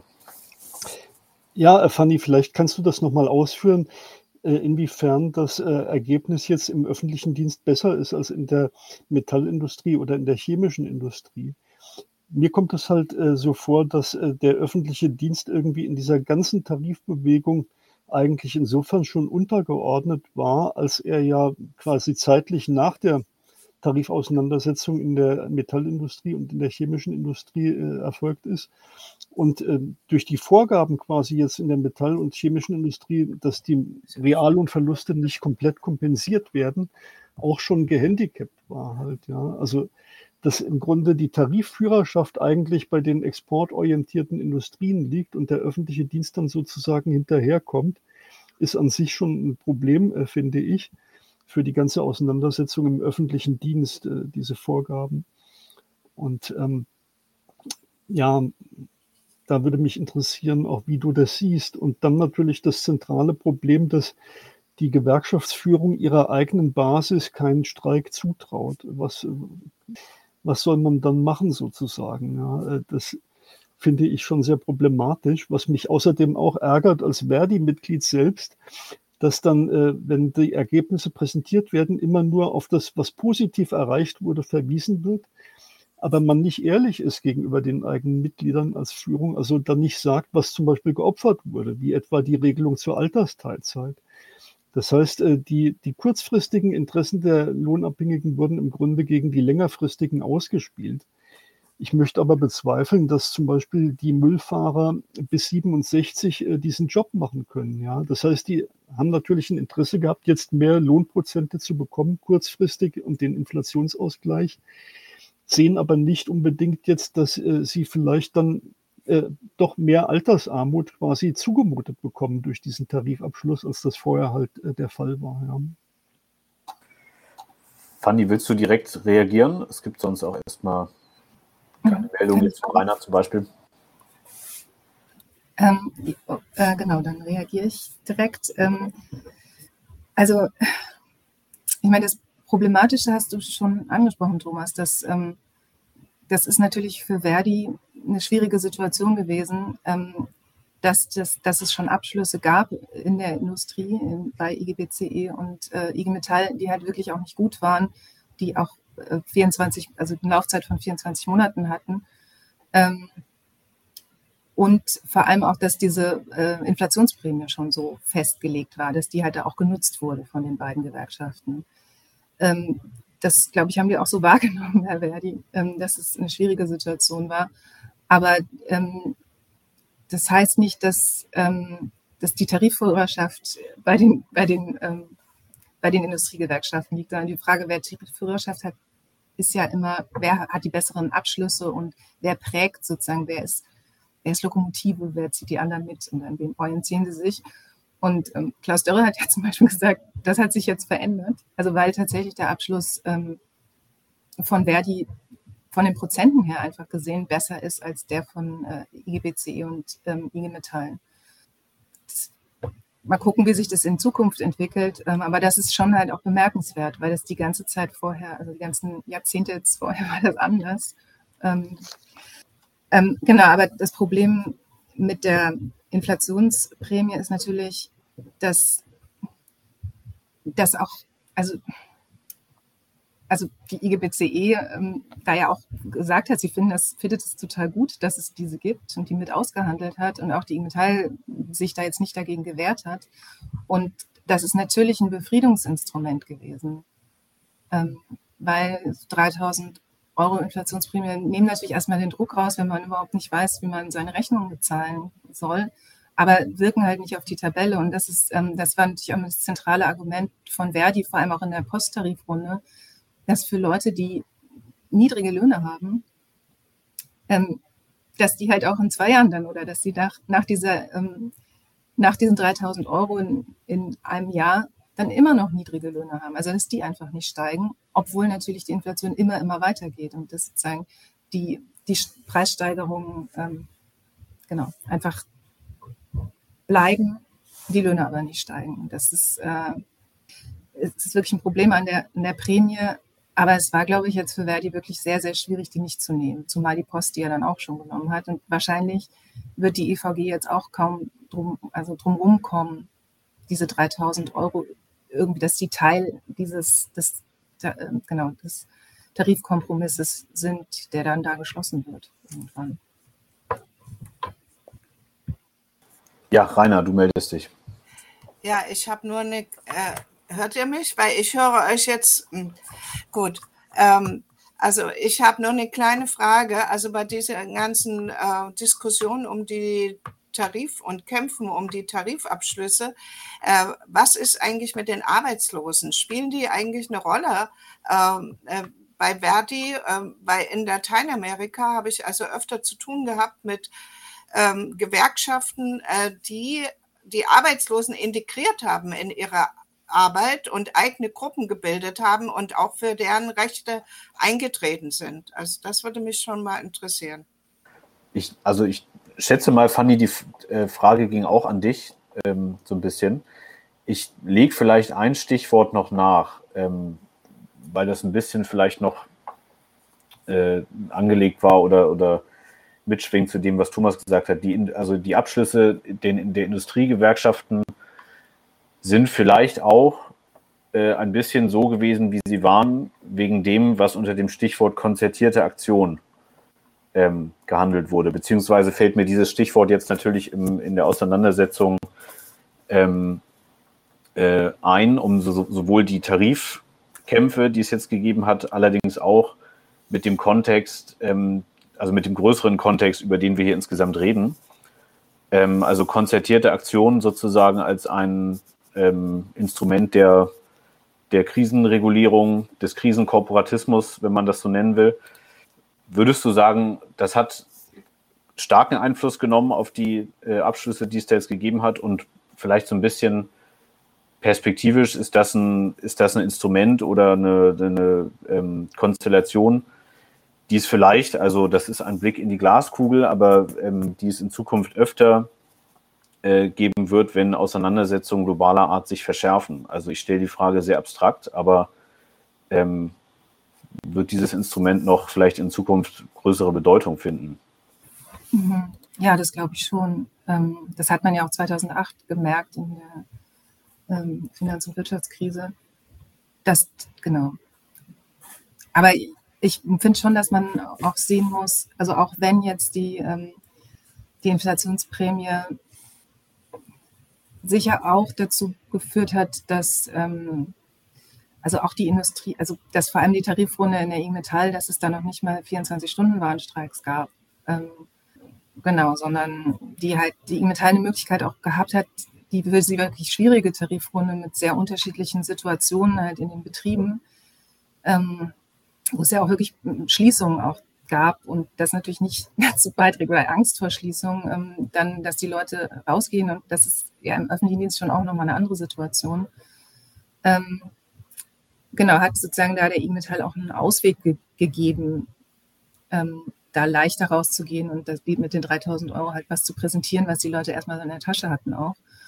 Ähm, aber es ist halt schon auch nochmal was anderes als, ähm, als 74 zum Beispiel, ähm, als er Genau, als es da um Lohnleitlinien ging. Und jetzt ist es halt nur eine Sonderprämie. Und da hat, glaube ich, der Streik 74 von der ÖTV auch ein bisschen dazu beigetragen, dass sich, also dass solche großen Eingriffe in die Tarifautonomie, dass sich da, dass zumindest ein, ähm, ja, dass ein SPDler sich das dann nicht traut. Also vielleicht auch ein ganz gutes Zeichen. Ähm, genau, nochmal zu den, ähm, zu den Erwerbslosen. Ähm, vor allem nach der Einführung von Hartz IV und den großen Erwerbslosenprozessen gab es natürlich sehr, sehr viele ähm, Aktivitäten auch in den Gewerkschaften ähm, mit Erwerbslosen, aber es gab auch so Erwerbslosengruppen und Vertretungen. Ähm, das gibt es immer noch, also vor allem auch bei Verdi, aber das ist schon ein bisschen auch eingeschlafen. Und es ist ja schon eigentlich, es ist ja schon auch so, dass man jetzt ja eher einen anderen Trend sieht, sehen muss. Also die die Arbeitslosigkeit ist nicht so hoch und es gibt einen ziemlichen Mangel auch an, in vielen Bereichen ähm, an Arbeitskräften und das merken die Leute halt auch. Ich glaube, daher kommt auch ein, ein starke, ähm, also auch die Streikbereitschaft auch her, dass die Leute sich eben sicherer sind auch. Fabian, möchtest du? Ja, gern. Und zwar, ähm, Thomas, hatte ich mich gefragt, ähm, weil wir darüber gesprochen haben, dass der globale Handel jetzt einen, oder weil du davon gesprochen hast, der globale Handel jetzt auch äh, ein kleiner werderen Teil des globalen BIP ausmacht, dass wir jetzt durch ähm, Entkopplungstendenzen ähm, ähm, vermutlich weniger globalen Handel haben. Dazu kommt noch, dass der Kapitalismus im letzten Jahrzehnt ja ohnehin so eine gewisse Verwertungsschwäche äh, hatte, also dass die Arbeitsproduktivität beispielsweise ähm, weniger stark gestiegen ist als in den Jahrzehnten davor. Jetzt kommt noch dazu Thema Aufrüstung, Krieg äh, und auch Wirtschaftskrieg. Ähm, was, welchen Einfluss hatten das jetzt überhaupt noch auf die Verteilungsspielräume, die es äh, in solchen Streiks, wie wir sie jetzt hier erleben, ähm, dann hat? Also was ist sozusagen ähm, der Spielraum, den man da noch hat und inwiefern sind Gewerkschaften dann auch irgendwie in ihrer eigenen Logik gezwungen, dann diese, diese Krisentendenzen, die von außerhalb kommen, irgendwie auch ein bisschen zu versuchen abzufedern und da zu der konzertierten Aktion irgendwie überzugehen und sich da ähm, abzustimmen mit dem jeweiligen eigenen nationalen Kapital. Ja, ich wollte das eigentlich auch nochmal ansprechen, den Zusammenhang zwischen den Tarifauseinandersetzungen hierzulande und eben diesen globalen Machtverschiebungen, wonach du jetzt auch fragst im Grunde. Ich meine, äh, zunächst mal muss man sehen, dass äh, äh das sehr unterschiedlich ist regional, wie das Verhältnis von Exporten und Binnenmarktentwicklung ist. Ich habe ja gesagt, in China hat sich das sehr stark verändert. Äh, China, in China ist die Entwicklungsweise praktisch von einer exportorientierten übergegangen zu einer mehr binnenmarktzentrierten und die Exportquote ist gesunken. Und das hat sich auch sehr stark auf den globalen Kapitalismus ausgewirkt. Also das, was sozusagen in China passiert ist, hat sich sehr stark niedergeschlagen äh, insofern als dann eben auch äh, der Anteil des globalen Handels am globalen Sozialprodukt stagniert oder teilweise auch zurückgegangen ist. Das gilt aber für die EU nicht. In der EU, die großen EU-Länder insbesondere, da ist die Abhängigkeit von Exporten weitergewachsen. Der Anteil der Exporte am Sozialprodukt in Deutschland, in Frankreich, Italien ist im Grunde weitergewachsen in den letzten Jahren. Ähm, Gleichzeitig äh, verschieben sich aber auch die Machtverhältnisse sehr stark. Also zum Beispiel hat China alleine im letzten Jahr die äh, Exporte in der Automobilindustrie um 50 Prozent gesteigert. Äh, vorher, in den Jahren vorher war das so, dass die Automobilindustrie in China vor allen Dingen auf den Binnenmarkt orientiert war in China. Äh, China war als Exporteur von Autos nicht so sehr relevant und das ändert sich gerade sehr stark. Also da gerät einiges ins Rutschen. Deutschland wurde äh, vom zweiten Platz äh, als global wichtigster Autoexporteur nach äh, Japan auf den Platz drei jetzt hinter China verdrängt im letzten Jahr. Und ich glaube, dass die Politik der IG Metall auch solche Verschiebungen in, in, Rechnung stellt. Also dass im Grunde es immer darum ging, die Wettbewerbsfähigkeit Deutschlands vor die Klammer zu setzen, sozusagen bei den Tarifauseinandersetzungen und alles andere äh, kommt dann danach äh, und äh, wird dem ein Stück weit untergeordnet. Ja. Und äh, der deutsche Exportüberschuss ist eben im letzten Jahr auch zusammengeschmolzen äh, im Zuge der Inflation, dadurch, dass halt die Importe jetzt von Energie, von Erdöl, Erdgas teurer geworden sind. Und äh, die Frage ist halt, auch, ob jetzt äh, der deutsche Staat überhaupt noch so in der Lage ist, zum Beispiel dann den Exportsektor zu besteuern, wie er das äh, gekonnt hätte in den vergangenen Jahren, aber auch nicht gemacht hat, sage ich mal. Also der Spielraum äh, für die binnenmarktorientierten Sektoren, für den sozialen Dienstleistungssektor, für den öffentlichen Dienst, hängt ja auch davon ab, äh, wie ist das Standing Deutschlands auf dem Weltmarkt und inwieweit äh, wird äh, der Exportsektor überhaupt besteuert. Leider muss man sagen, ist da ja auch sind das zwei Seiten einer Medaille, dass im Grunde der öffentliche Dienst und der soziale Dienstleistungssektor so stark abgewertet wurde, also dass die Löhne dort niedrig geblieben sind und so weiter. Das hat zu der Wettbewerbsfähigkeit Deutschlands beigetragen. Aber man hätte natürlich diese Exportüberschüsse äh, stärker abschöpfen können und äh, auch sozusagen soziale Dienstleistungen und öffentliche Investitionen stärker dadurch äh, finanzieren können. Das ist nicht gemacht worden. Aber jetzt in Zukunft äh, könnte es sein, dass der Spielraum eben enger wird, wenn die Weltmarktverhältnisse sich zu Ungunsten Deutschlands verschieben. Das muss man, glaube ich, auch äh, sehen, dass es da durchaus Zusammenhänge gibt zwischen diesen globalen Machtverhältnissen und dann eben den äh, Machtverhältnissen jetzt in solchen Tarifauseinandersetzungen. Okay, äh, ich habe jetzt noch eine Chat-Frage äh, an Rainer. Und du hattest vorhin gesagt, dass die lateinamerikanischen Länder gebeten worden sind, äh, Waffen aus sowjetischer Produktion in die Ukraine zu schicken und ähm, das dann ersetzt bekommen würden mit neuen amerikanischen Waffen. Und da gibt es eine Frage aus dem Chat zu. Und zwar von äh, Drikon Delici. Wieso haben die Amis dann nicht direkt diese modernen Waffen verschickt, also in die Ukraine? Ja, ich hatte das auch schon gelesen und mir aufgeschrieben. Ähm, ja, das äh, hängt mit der Zeit zusammen. Also am Anfang äh, des Krieges äh, war es ja so, dass äh, man versucht hat, ähm, diejenigen Waffen äh, in die Ukraine zu liefern, mit denen die Ukrainer umgehen konnten. Und weil ja für moderne Waffen äh, längere Ausbildungszeiten äh, vonnöten sind. Und deswegen hat man überall in der Welt darum, äh, danach gesucht, äh, die, nach äh, Waffen, die sie aus sowjetischen Beständen äh, in der Ukraine hatten, mit denen sie umgehen konnten. Und man hat die Lateinamerikaner schon relativ zeitig gefragt, ähm, also kurz nach dem Beginn des Krieges, da Darauf hat äh, Fernandes, der Präsident äh, von Argentinien, geantwortet, als er in Europa war, wir liefern nirgendwohin Waffen. Also das ging schon äh, vor einem, über einem Jahr los. Und das äh, finde ich sehr interessant. Ja, also sie sind äh, der festen Meinung, dass sie keine Waffen in Konfliktgebiete liefern. Und ähm, so ähnlich wie das bei uns mal Konsens gewesen ist, zumindest äh, in der SPD, unter den Grünen und ähm, ja, äh, auch ähm, in weiteren Parteien.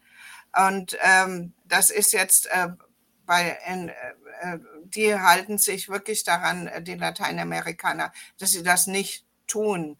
Äh, weil sie haben ja so auch ihre eigenen Erfahrungen äh, mit der Errichtung einer kernwaffenfreien Zone zum Beispiel. Ne? Ähm, also sie, sie, haben sich verpflichtet, keine Atomwaffen herzustellen, zu handeln, äh, zu lagern und so weiter. Also, also eine Friedensmission in der Welt einzunehmen und wollen diese kernwaffenfreie Zone auch ähm, auf alle Länder der Welt ausweiten. Deswegen haben sie auch einen großen Anteil am Kernwaffenverbotsvertrag. Und äh, also sie haben den mit initiiert und äh, sind auch dabei, immer wieder darauf zu dringen, äh, dass andere Länder da eintreten. Also sie haben ein große, äh, großes Bewusstsein von einer Friedensmission. Und dazu gehört eben auch, dass man nicht Waffen in Konfliktgebiete liefert. Ja.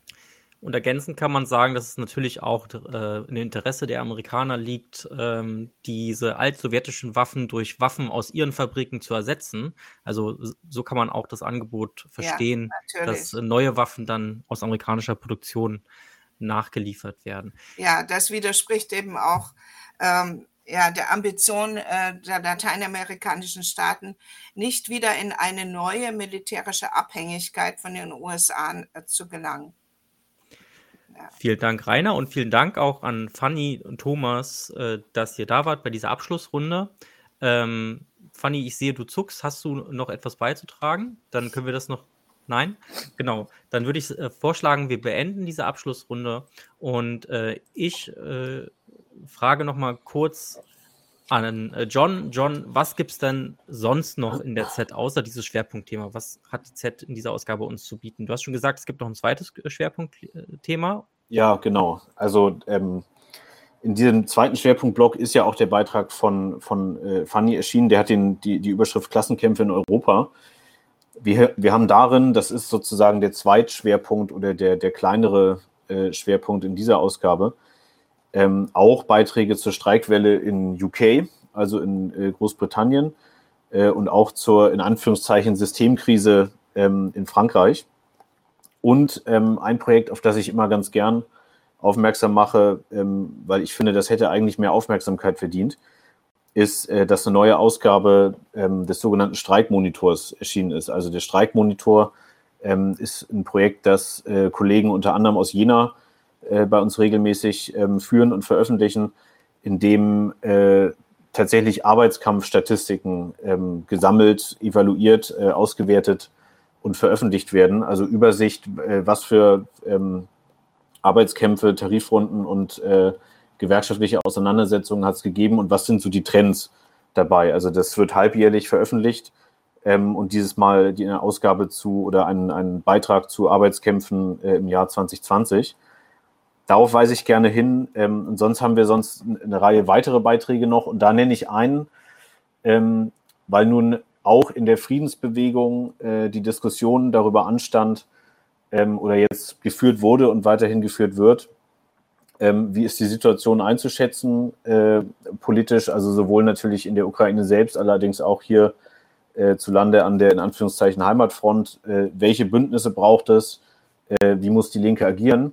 Haben wir entschieden, äh, wir versuchen da eine kleine Collage zu machen mit Aktiven aus verschiedenen Abteilungen äh, der Friedensbewegung oder die an ganz unterschiedlichen Stellen ähm, aktiv sind und haben das eben als kleine Zusammenstellung von mehreren Stimmen sozusagen als Debattenbeiträge äh, gebracht. Also ähm, das fällt dann mehr unter den Bereich ähm, unmittelbar politische Diskussionen der Friedensbewegung, ist ein Feld, was natürlich noch weiter zu diskutieren bleibt. Darüber hinaus, also wie wir das immer im Heft haben, ähm, noch Zeitschriftenschau, Kommentare zum aktuellen Geschehen. Der Kommentar von Frank Deppe äh, ist schon genannt worden. Es gibt noch weitere. Und dann eben Rezensionen, ähm, äh, Berichte und Zuschriften verschiedener Art. Also das so als kurzer Überblick. Und äh, wir verlosen auch wieder zwei Ausgaben dieser wunderschönen Zeitschrift. Achtet also darauf auf unseren Social Media Kanälen, dass die Verlosungsanmeldung kommt. Und dann gilt natürlich wieder liken, abonnieren und teilen. Und dann werdet ihr ausgelost, ob ihr dann in den Besitz einer äh, Ausgabe Nummer 134 Zeitschrift Marxistische Erneuerung kommt. Ähm, ja, vielen Dank an alle nochmal, dass Sie da waren. Und äh, John hat noch eine kleine Ankündigung. Zu genau, bevor ich das jetzt gleich vergesse, möchte ich darauf hinweisen äh, oder gerne auch nochmal kurz Werbung machen, wenn ich das hier machen darf ähm, auf dem Kanal. Wir machen als Zeitschrift zusammen mit der Heinz-Jung-Stiftung in Frankfurt am Main seit geraumer Zeit einmal im Jahr äh, wenn nicht gerade globale Pandemien sind und wir das dann online machen müssen, äh, die marxistische Studienwoche. Und auf die möchte ich gern, wenn ich das noch kurz darf, hinweisen. Wir machen die wieder im August diesen Jahres und zwar vom 7. an ähm, in Frankfurt am Main. Diesmal zum Thema multiple Krise, Fragezeichen, Zuspitzung, Bearbeitung und Gegenkräfte. Thomas Zablowski, den wir jetzt vorhin äh, gehört haben, ist äh, unter anderem auch wieder als Referent dabei.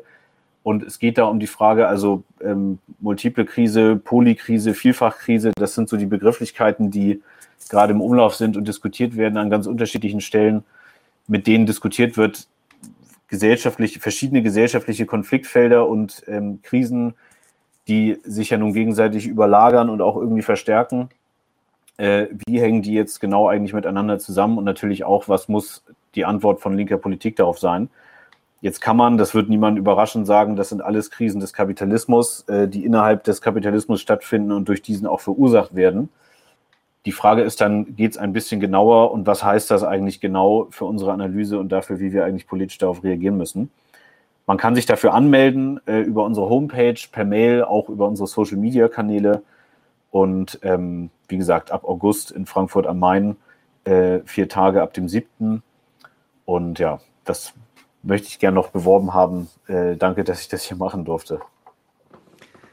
Vielen Dank, dass du da warst, John. Vielen Dank auch nochmal an Thomas, äh, Rainer und Fanny. Danke dir. Und bis zum nächsten Mal auf 99 zu 1. Ciao. Tschüss. Leute, wir brauchen eure Hilfe. Wenn euch dieses Video gefallen hat, klickt auf Like, abonniert den Kanal und vergesst nicht das Glöckchen zu drücken, damit ihr benachrichtigt werdet, wenn wir neuen Content droppen. Außerdem solltet ihr uns überall folgen, wo wir verfügbar sind. Das ist Facebook, Instagram, Twitter und Twitch. Und wenn wir irgendwelche Ankündigungen machen oder Posts, dann shared, was das Zeug hält. Gebt uns all eure Liebe. Wir haben mittlerweile ziemlich signifikante Kosten. Wenn ihr es euch irgendwie leisten könnt, unterstützt uns doch auf Patreon. Dann kommt ihr auch in den Genuss verschiedener Vorteile, wie zum Beispiel Zugang zu unserer Discord-Community oder Zugang zu den ultrageheimen Patreon-Episoden, die wir dort posten. Außerdem könnt ihr uns natürlich auch über PayPal Spenden zukommen lassen. Außerdem haben wir mittlerweile einen eigenen Online-Shop. Das heißt, wenn ihr euch immer noch fragt, was ihr euren Lieben zu Weihnachten, Ostern oder sonst wie schenken könnt, geht dorthin und kauft duftes Merch. Alle Links dazu hier in der Beschreibung oder auch auf unserer Webseite 99zu1.de. Vielen Dank fürs Dabeisein, danke für die Unterstützung und wir sehen uns in diesem Theater.